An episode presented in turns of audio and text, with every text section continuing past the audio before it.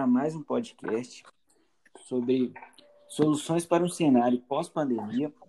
No primeiro episódio, falamos sobre as possíveis soluções para a economia e nesse abarcaremos esses pontos na saúde e nas relações humanas. Estou aqui com Samuel. Bom dia, Tiago. Bom dia, João Marcos. Bom dia, Gustavo Campolino e a todos os nossos ouvintes. É, realmente é um tema que a gente tem que debater mesmo, porque a gente enfrenta uma das maiores crises da história né, da contemporaneidade e isso realmente vai afetar na nossa saúde e nas relações humanas. É bem importante debater sobre isso. Outro participante é João Marcos. Bom dia, Tiago. Bom dia, Gustavo. Bom dia, Samuel. E bom dia a você, ouvinte, que está disponibilizando um tempo para nos escutar. E hoje vamos falar um pouco sobre a saúde e as relações humanas, uma das áreas mais afetadas com essa pandemia do coronavírus, do Covid-19. E por fim, Gustavo Campolina. Bom dia aos integrantes do grupo, bom dia aos ouvintes.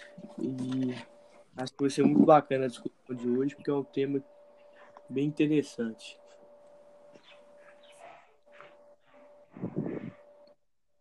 E...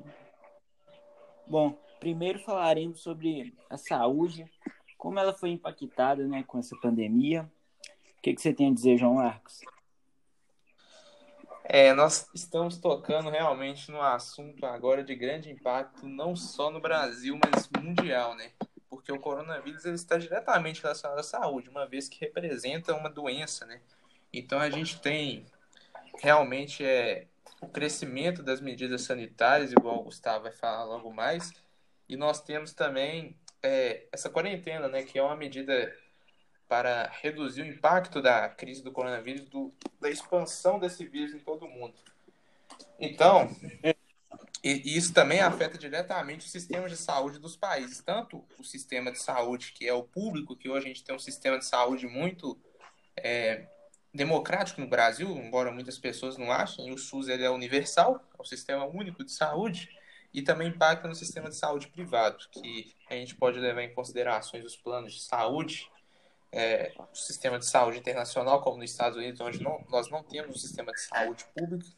Então, o coronavírus ele impacta também nessa área, que é a área de, da administração da saúde, né? E igual você citou a quarentena, né?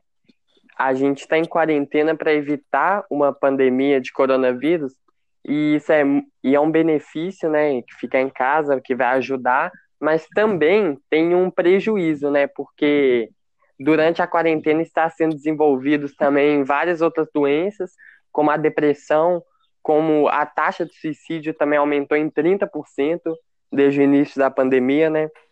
E isso é um assunto que tem que ser comentado, porque as pessoas estão tentando se acostumar a esse novo normal, que é ficar dentro de casa, sim, só que está afetando muito também o lado psicológico das pessoas, sem relações humanas, sem contato físico com ninguém. Isso está realmente afetando a vida das pessoas. É muito interessante sua fala, Samuel, porque a gente tem que parar e pensar é, sobre a nova rotina que muitas pessoas tiveram que criar, principalmente assim quando começou a quarentena, todo mundo teve que se virar e achar um jeito de estabelecer uma rotina para poder viver essa nova realidade, né? E a gente tem que pensar, eu acho que dois grupos, né? Que seria o, um grupo seria o grupo dos pesquisadores e o grupo dos dos profissionais da saúde, que é um grupo que está sob estresse e ansiedade constantemente, o dia inteiro eles estão aí trabalhando assim com a taxa de estresse muito alta, né? E muito assim acaba gerando muita ansiedade.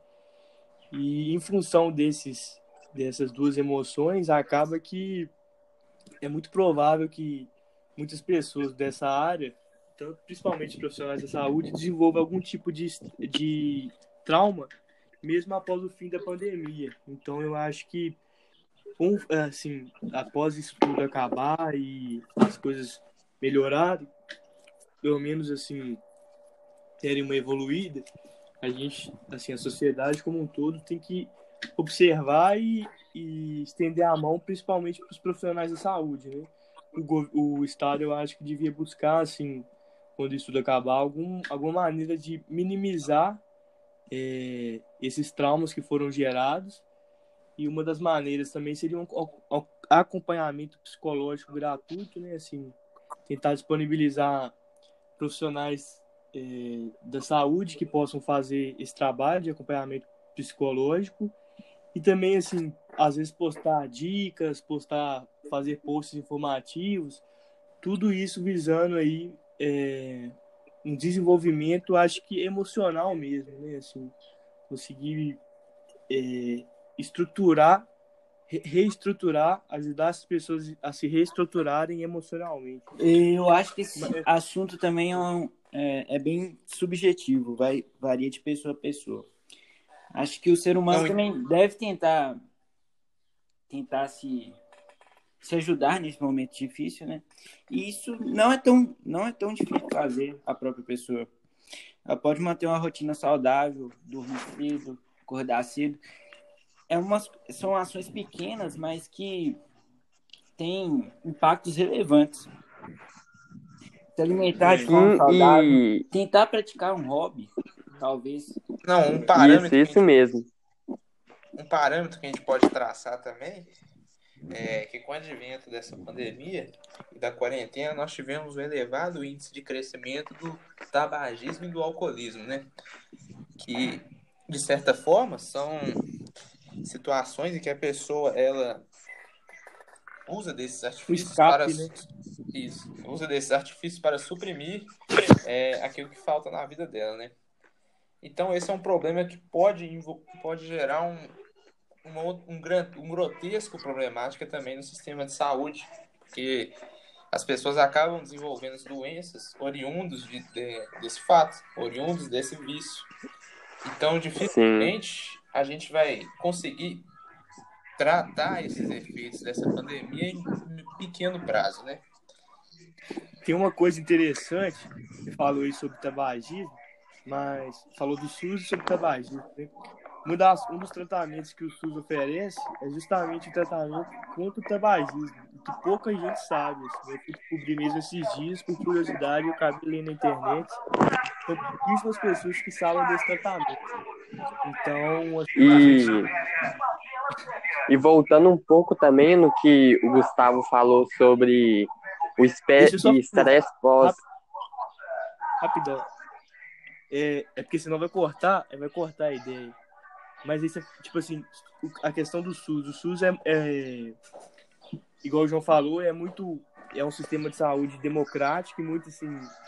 É bom para a população e oferece alguns tratamentos que algumas pessoas também nem sabem, né? Então, talvez aí se divulgasse mais esse tipo de tratamento que a população desconhece e se o governo também investisse um pouco mais assim nesse sistema de saúde público que já é bom, que já é qualificado, mas pode melhorar ainda mais, seria um, um bom passo aí para o desenvolvimento do país. Inclusive, é para terminar então, Samuel.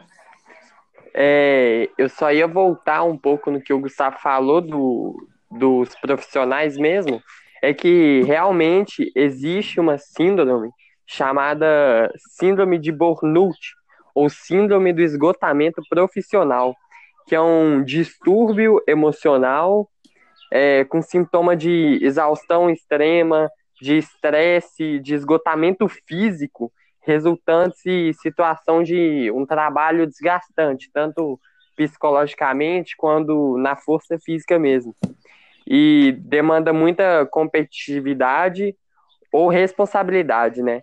E o excesso de trabalho realmente que causa isso e é realmente uma síndrome muito maléfica para o ser humano.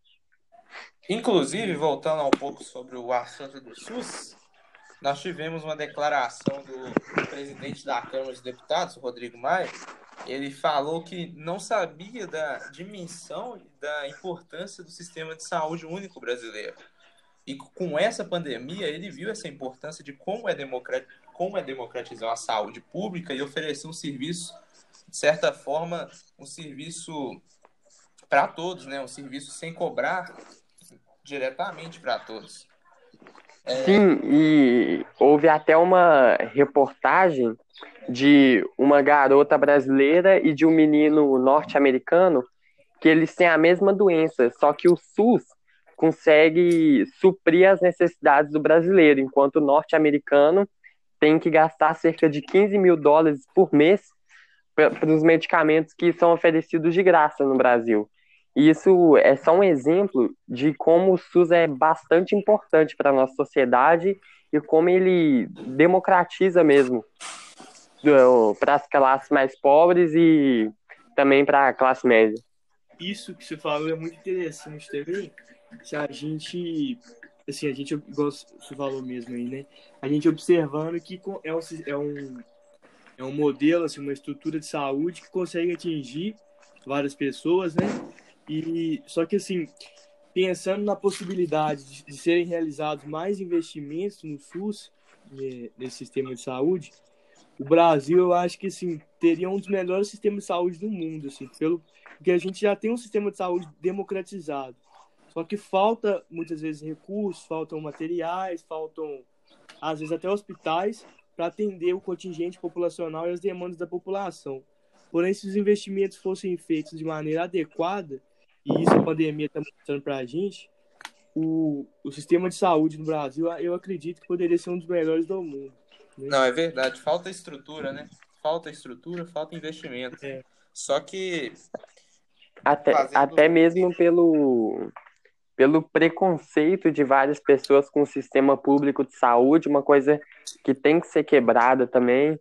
Muitas pessoas que não entendem direito como é importante o sistema único de saúde, ele, as pessoas tipo atacam o SUS, falam que não serve para nada, fala que não é importante. Isso é bastante preocupante na sociedade brasileira porque realmente é muito importante e precisa ser ter um investimento na saúde, ter um investimento no SUS para democratizar mais realmente a, o acesso à saúde, né? Porque muitas pessoas não têm dinheiro para pagar um plano de saúde privado e ficam à mão, né? Ficam sem saber o que vai fazer às vezes. E o SUS é, a, é o que acata essas pessoas, o que ajuda essas pessoas realmente, né?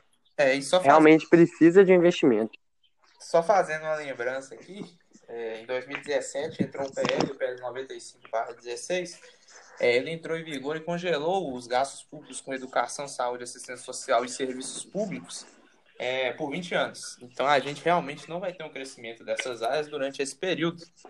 Então o Estado realmente precisa analisar de novo esse projeto, principalmente hoje estamos falando do Brasil, né? Principalmente devido ao próprio território, ao próprio povo, né? Que o povo realmente nós temos uma desigualdade social gigante no Brasil. Então o Estado precisa rever esse projeto e traçar um outro objetivo, né? Nós precisamos ter esse investimento nesses serviços públicos.